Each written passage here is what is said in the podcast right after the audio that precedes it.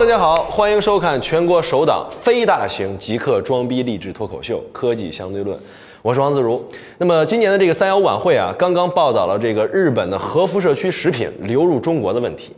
到了这个四月初呢，日本的这个福岛核电站呢，就公布了一个神秘异常的情况，说是派去进行例行检查的这个机器人发现呢，反应堆下边的这个脚手架附近正在冒出热气，可能是掉落的这个燃料碎片造成的。你说现在会不会产生进一步的危害呢？还不好说啊，还在进一步调查。那么电作为现代科技的本源呢，对我们的生活的重要性，那自然是不需要赘述了啊。发电呢有很多种办法啊，风光水火都能发电。但是呢，在所有的形式里面，最尖端、最能体现人类科技水平的发电方式，那就是核电。但是核电呢，在很多人心目当中呢，印象都不太好啊。一提到核电呢，就有点谈核色变啊，总说要抵制。有的地方呢，还不还不是还上街游行嘛，要求这个政府去关闭核电站，用爱发电，这是够扯淡的，是吧？当然了，我们这个相对论的观众啊，都是高逼格的科技爱好者，不能瞎跟风啊。就算是要抵制，也得是有理有据的抵制。等你听完了咱们今天这期节目呢，你再去判断，对于核电究竟是该抵制还是该支持。那么核电呢，对于人类的诱惑力那可真是太大了。你看玩红警的时候，大家都知道用苏俄你就得先盖核电站，对吧？你盖好了一核电站，那能量是蹭蹭的往上涨啊，比你盖多少个普通电站都管用。为什么说呢？这么说呢？首先是因为核电它的发电效率特别的高，到底有多高啊？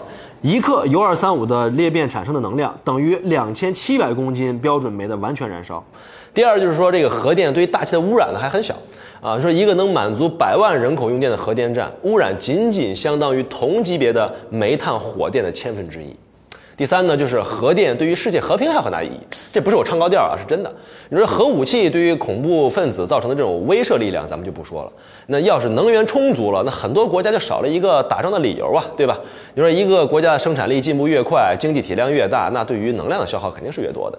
但是化石能源在全球的分布是极其不平均的。呃，那么现在这个社会上呢，很多的这个政治冲突啊，你会发现，其实啊，甚至哪怕是局部战争背后的驱动力，那都是石油。你看中东要想跟别的国家谈点什么条件呢？不也是动不动宣布我不给你石油了，对吧？来个石油禁运。其实这种行为跟这个动物占地盘差不多，跟这个小狗撅屁股撒尿是一样的本质啊。本质上都是在争夺什么呢？自己的领地和生存资源。如果说核电能够得到充分的发展，就能够从根源上解决这个能源争抢的问题，多个选择多条路嘛。那核电厂究竟是怎么发电的呢？其实原理也很简单，天王级物理学家 M.C. 爱因斯坦呀提出一个著名的智能转换方程，叫做 E 等于 mc 的平方，意味着什么呢？呃，意意思就是说，哪怕是只有一点点的质量，也可以转化成巨大的能量。所以说，只要让原子核的这个质量减少一点儿，它就能放出巨大的热量。那么用这个热量再去烧水，有点奇葩是吧？然后再用水的蒸汽去发电。啊，才能产生这个最终的我们能用的电。所以说有句话说啊，现在不管你用多先进的方式去发电，最后都得走到烧水这一步。虽然说这说法呢不太严谨，但是其实还是很有道理的啊。那么要让这个原子核的质量减少，有两种方法，一种呢叫做核裂变，第二种呢就叫核聚变。裂变就是原子弹，聚变就是氢弹，这个咱们上学都是学过。裂变呢就是把原子核打碎，然后呢再聚合到一起，它的质量就会减少。破镜难圆嘛，道理很简单。聚变呢，就是把原子核捏到一块儿，发生化学反应之后呢，总质量也会减少。但是聚变的难度其实要比裂变大很多，因为原子核都是带正电的，同性相斥，八字不合，所以你要想让它们真正的在一块儿发生反应，你得创造很多的苛刻条件。你比如说，提供几千万、上亿度的这种高温，然后这个聚变发电的技术呢，到目前为止还是在这个实验室阶段。所以说，现在世界上运行的这些核电站都是核裂变电站。原理听起来挺简单的，但是你真落到具体技术和执行上边，那难度就大了去了。工业它跟软件还真不一样。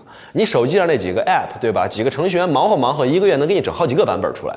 但是工业呢，它可需要实打实的这种大量的经验积累。你比如说炼钢厂里边那最机密的东西是什么呀？是配方。你懂吗？这个配料怎么添加，火候该怎么掌握，才能达到这种不同韧性和强度的这个钢，它达到这个要求，那得是经过无数次的失败的这个实验才能总结出来的。那么我们国家这个华龙一号的反应堆，其中有一个部件，它用的钢啊，光是对这种添加的辅料配比的这种细微调整，这一个实验就做了六七年，而且在核电站的选址上呢，也是无比的苛刻。必须要远离地震带，所以说小日本改建核电站其实也挺有勇气啊。下边不能有溶洞，最好呢还是要建立在一块非常稳固坚硬的岩石上，而且最好还得靠近水源。因为沿海的条件冷却好啊，对吧？在建造的过程当中，还有一些我们普通人看起来很简单的工作，但其实讲究非常多。你比如说给蒸汽发生器穿管儿，它对于精度的要求是非常非常高的。你一下子劲儿没使对，这位置搞错了，对于整个这个蒸汽发生器呢，可能它就贵了哈，就发不了电了。这事儿呢，机器搞不定，人工智能也搞不定，必须得让人来干。据说啊，现在这世界上能够熟练掌握这种穿管技术的工人不超过两百个，比大熊猫还少。而且呢，核电站对于安全性的要求，那可以说是非常非常的高。核反应堆的安全设计标准，那是工业体系当中的最高标准。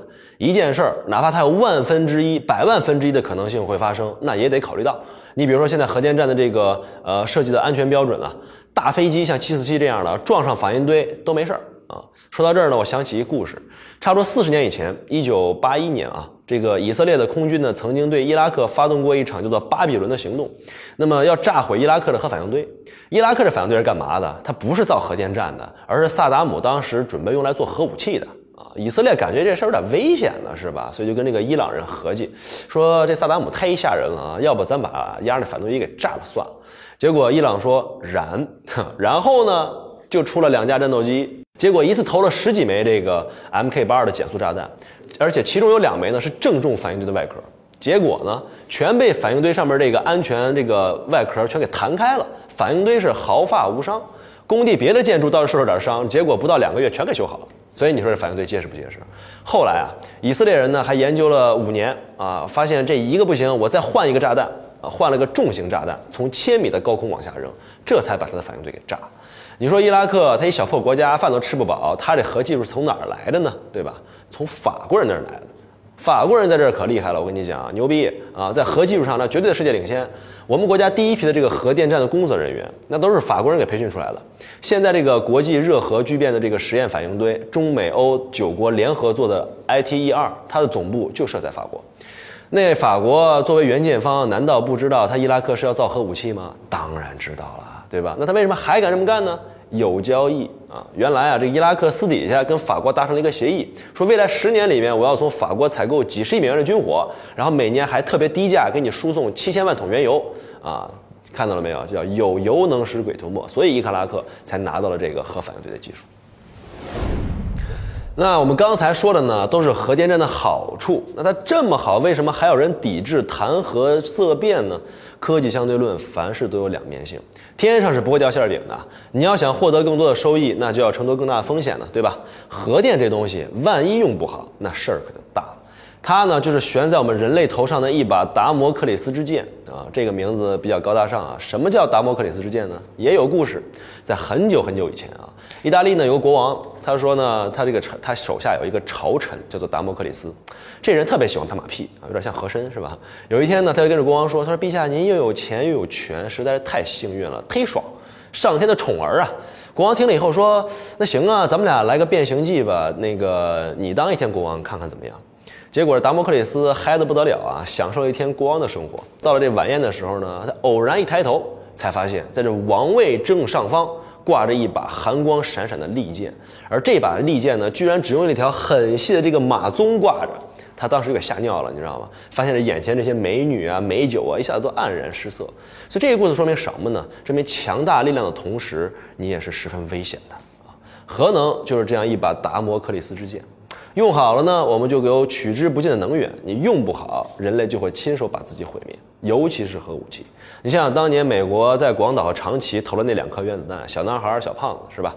共总共造成了将近二十五万人的死亡，有当时就被烧死的，也有后来被核辐射得了病死的。从正义的角度看呢？啊，这两颗原子弹确实加速了整个二战结束的这个进程，但是从另外一个方面来看，你说就压当时日本的德性，你就是不用核武器，它也撑不了几年了，对吧？所以总体的来说，这颗原子弹至少在我看来，它的负面影响还是大于正面的。不过好在呢，美国这两颗原子弹扔下去啊，还是让整个人类意识到了核武器的危险性，而且呢，也幸亏是人美国人呢还讲点人权啊，签订了一个叫做核不扩散条约。成立了这个国际原子能机构。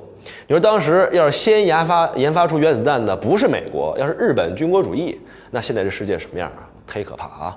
所以为什么说朝鲜一搞核武核武器试验，全世界都那么紧张呢？这就是因为它不在国际原子能机构的监督之下，就像一个什么呢？像一个小小屁孩儿，对吧？玩火一不小心就给你家全烧个精光啊！所以说大人玩火可不可怕，最可怕的是给不懂事的小孩玩火。所以说回来啊，就算是和平利用核能，只用它来发电，也依然存在一定的危险性。虽然我们前面说过，说核电站的设计标准非常非常的高，但是智者千虑必有一失啊，人无完人，对吧？人总会出现操作失误的情况。那么国际上呢，对于这个核能事件分级表，它有一个详细的表述，叫做 INES International Nuclear Event Scale。它把这个核事件分成七个等级，危害程度呃每高十倍才能上升一个等级。所以你看啊，哪怕是六级和七级之间，那差别是非常大的，跟这个地震的分级很像。前苏联的这个切尔诺贝利核电站事故，以及这个六年以前刚刚发生的福岛第一核电站事故，都处于这张表的顶级，都是七级。不然为啥过了这么多年，我们还三幺五跟着着急呢？对吧？再不着急，哥斯拉都要占领地球了，好吗？关于这两起事故发生的原因呢，网络上已经有很多的纪录片和这个专著去说明了，咱们就简单的回顾一下啊。切尔诺贝利这个事儿呢，根本原因是反应堆的设计缺陷啊，因为那时候可能技术确实也比较落后啊，再加上这个操作人员的违规操作导致了爆炸。核反应堆的这个堆芯里边呢，有一个重要的安全设施，叫做控制棒。啊，它可以吸收核裂变产生的中子，让它不再乱跑，撞不到其他这个原子核，然后来控制裂变链式反应的强度，从而去控制反应堆的一个功率，开启啊或者停机啊等等等等。切尔诺贝利核电站指南里边规定，反应堆中的控制棒呢不能少于二十六根，但是操作员就没当回事儿。为了当晚这个实验呢能够顺利的进行，把堆中的这个控制棒呢减少到了只有六根。导致了这个反应堆的爆炸，所以就是人为事故，辐射物啊就跟那个烟花一样大量的喷出来。当时有六十多个消防员跑过来灭火，因为它是高强度的辐射，瞬间就死了三十多个，倒地就死了。而且高强度辐射的死状是特别的凄惨，浑身起泡啊，真跟那红警里面那个小人儿绿色的化了那种感觉差不多，人都烂了。这次爆炸物污染了将近几千平方公里的土地，辐射呢也是涉及到了几十万人。那福岛核电站是怎么回事呢？主要原因是因为这个海啸导致了发电机的失灵啊，冷却系统停止运转了，这个堆芯呢过热，最终导致了爆炸。但这次事故啊，还有一个值得提的地方，就是后边运营公司叫东京电力公司，它对事故呢负有不可推卸的责任啊。那么在福岛核电站之前呢，就有专家提醒过，说这个海啸啊有风险，应该加强加强这个安全措施。但是呢，因为要花一大笔钱，所以说这个东电呢没当回事儿。结果呢，就是海啸导致这个发电机失灵。后来呢，在这个事故中间呢，已经炸了一个反应堆之后，有人提议说用海水给剩下的反应堆降温，但是东电又拒绝了，理由什么呢？说你要是不往上浇水，没准修好了这还能用，你一浇上水了，这反应堆就废了，经济损失可就大了。说白了就是想省点钱嘛。结果怎么样？剩下的反应堆也都给炸了。你说发生这么大的事儿，他们竟然还能有侥幸心理？你就看看这个啊，过硬的心理素质。所以说，千万别觉得这个日本人就极度严谨啊，这个人都一样，都会马虎。在后续的这个事物的处理上呢，呃，苏联在核电站外边修了一个一百多米高的巨型水泥保护罩，俗称石棺。啊，整个过过程是动用了几十万人的，冒着辐射的风险，采取人肉接力的方式，一个倒下了，另外一个再上，这跟斯大林格勒保卫战特别像，不带着武器就往前冲啊，你还不能退，退了就崩了你啊！你说这战斗民族真是不服不行啊！感情人海战术是他们发明的。你再看日本，留了这个核电站五十个员工在里面处理问题，号称是五十死士，其实官方是明令禁止这五十个人撤退，因为自卫队没有人敢上，太危险了。这场事故的处理呢，到今天都没结束，所以说我非常怀疑阴谋论的想一想啊，当时估计是用什么交易把这五十个人留在里边的。那么咱们前面说了这么多啊，可不是耸人听闻。直到今天，你发现在新闻上还能经常看到消息，说辐射周边地区出现了这个畸形胎儿，呃，癌症的发病率呢又上上升很多，等等等等问题。下边要说今天的重点，咱们得对辐射的这个概念呢有一个正确的认识，你才能够提升到这个所谓的抵制不抵制的这个层面来，对吧？辐射就是某些不稳定的原子在分裂或者说变成其他原子的时候放出来的带电粒子。那么要理解辐射呢，它里边有两个非常关键的维度。第一个呢叫做辐射的种类，那么第另外一种呢叫做辐射的量。辐射种类呢分为这个电力辐射和非电力辐射。非电力辐射能量不大，不会改变人体的这种化学性质。像我们平时接触的这些辐射，像什么手机、电脑、通信基站，这都属于非电力辐射。所以呢，啊，平时你看到有些消息啊，说这个小区旁边修了个基站，影响健康，大家要抵制啊，这可害惨了很多电信运营商啊，逼着他们把这个基站都做得跟树一样，都隐藏起来。其实啊，就是图一心理安慰，压根儿没啥影响。那真正有危害的辐射是什么呢？叫做电离辐射。你比如说体检的时候，咱们照那 X 光，对吧？那你就不能经常照，经常照了就有问题。还有呢，就是核辐射，这些都属于电离辐射。那么它携带这种能量呢是比较高的，可以使物质呢产生化学变化，损害人体的组织。第二个概念叫做辐射的量。OK，我们每一个人呢每年其实它这个辐射是有警戒线的，一百毫西，你只要不超过这个数呢，其实就没事儿。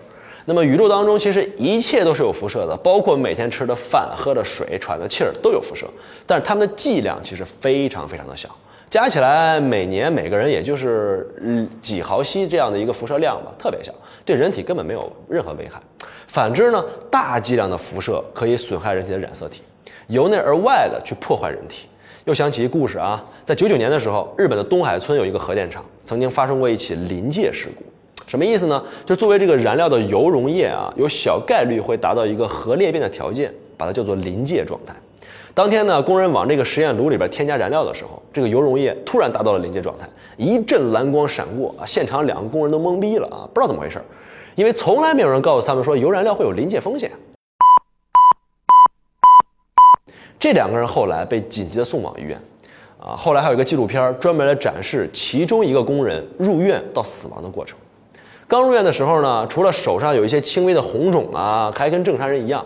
但是过了几天就开始蜕皮了，啊，我们每个人的皮肤细胞都会脱落，但是我们是会再生的，这是新陈代谢，对吧？而这位工人呢，因为他受到的这个辐射量很大，整这个整个染色体呢都被损坏了，他的细胞就已经停止生长了，你明白这个意思吧？身上的皮呀是只掉不长，我操，你想想多可怕呀！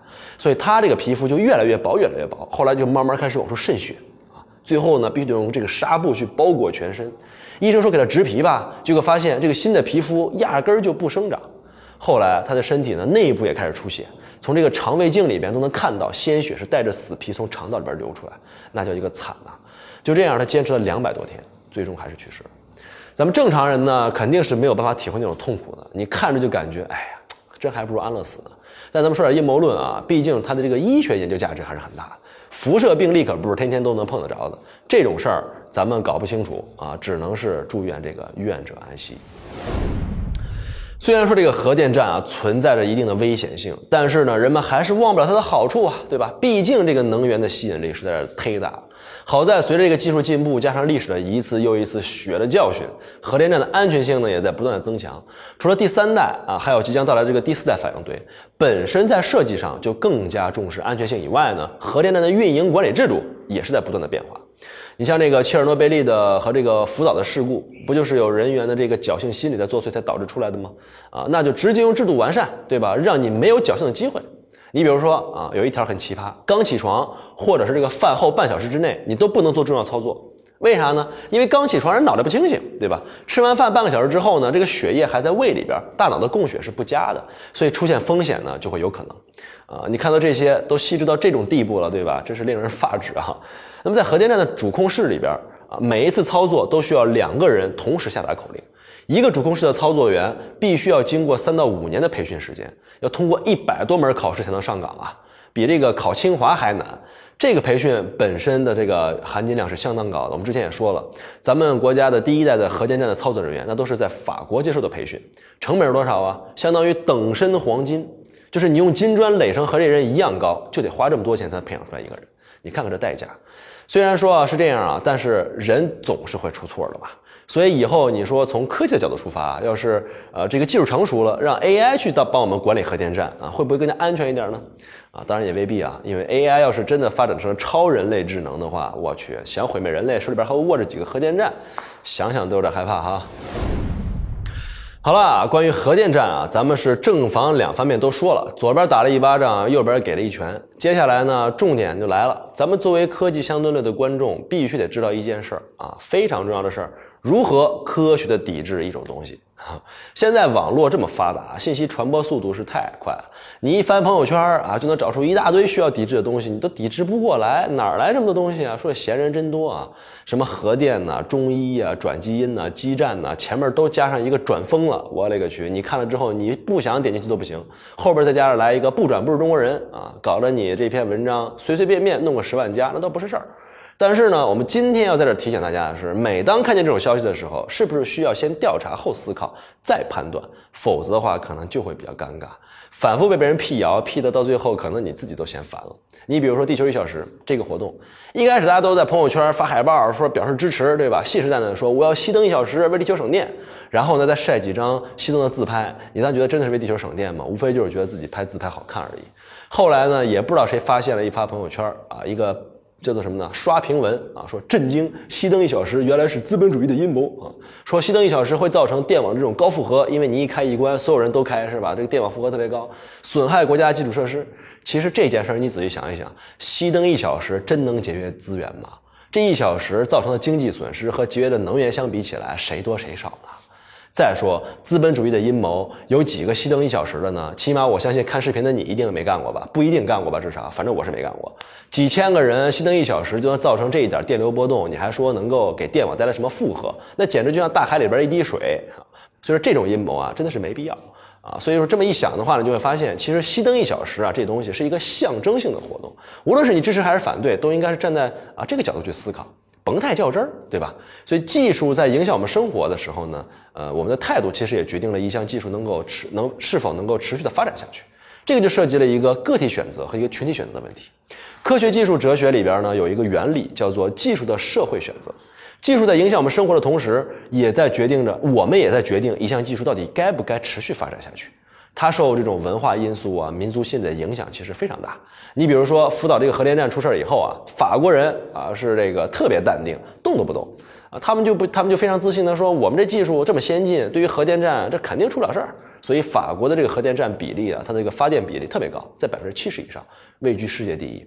德国人呢吓得不行了，因为这个民众反对啊，几乎停止了所有的核电计划。那么这个技术的社会选择原理，如果翻译成人话，就是你做出的每一个选择都是为你想要的社会和世界所去投票。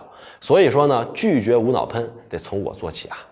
那么选择抵制还是不抵制，那每个人呢都是有自由的。所以说还是那句话，作为咱们相对论的观众啊，相信大家都是理性主义者。抵制一个东西的前提是我们应该全面的了解它。你比如说今天讲的核电啊，以后你就会说我抵制核电是因为我认为核电站在我们的这个立场上来说风险大于收益啊。比如第一个，它这个啊发展核电等于发展核武器，对吧？然后人类建造核电的这个能力越强，等于毁灭。就更进一步。再其次呢，比如说核电是由人操控的，人肯定会出问题，人这么笨，对吧？人是劣等生物，等等等等。一旦这个出现切尔诺贝利这样的事故，得不偿失啊！啊，第三，死于核辐射的人都太惨了，不人道，对吧？所以发展核电等于人类自己制造一个恐怖事件。如果你认为不该抵制核电的话呢，那可能你也找到三个理由啊，比如说这个核电的发电效率高啊，呃，人类如果文明想进步，你还想要下一次科技革命，对于能源的需求是不是会越来越大？所以说核核电是好东西。第二就是核电正常运转情况之下，它不像大气当中排放有害气体，可以改善地球的环境啊，甚至呃，虽然说有人可能会死于核辐射吧，但是雾霾这么严重，死于呼吸道疾病的人也没见少到哪儿去啊，是吧？所以说你这么一 balance，可能这个事儿就好听很多。第三的话呢，就是核电虽然说有危险性，但是你只要吸取教训，加强管控，好处总比坏处多嘛，啊，所以说听起来就有理有据很多了。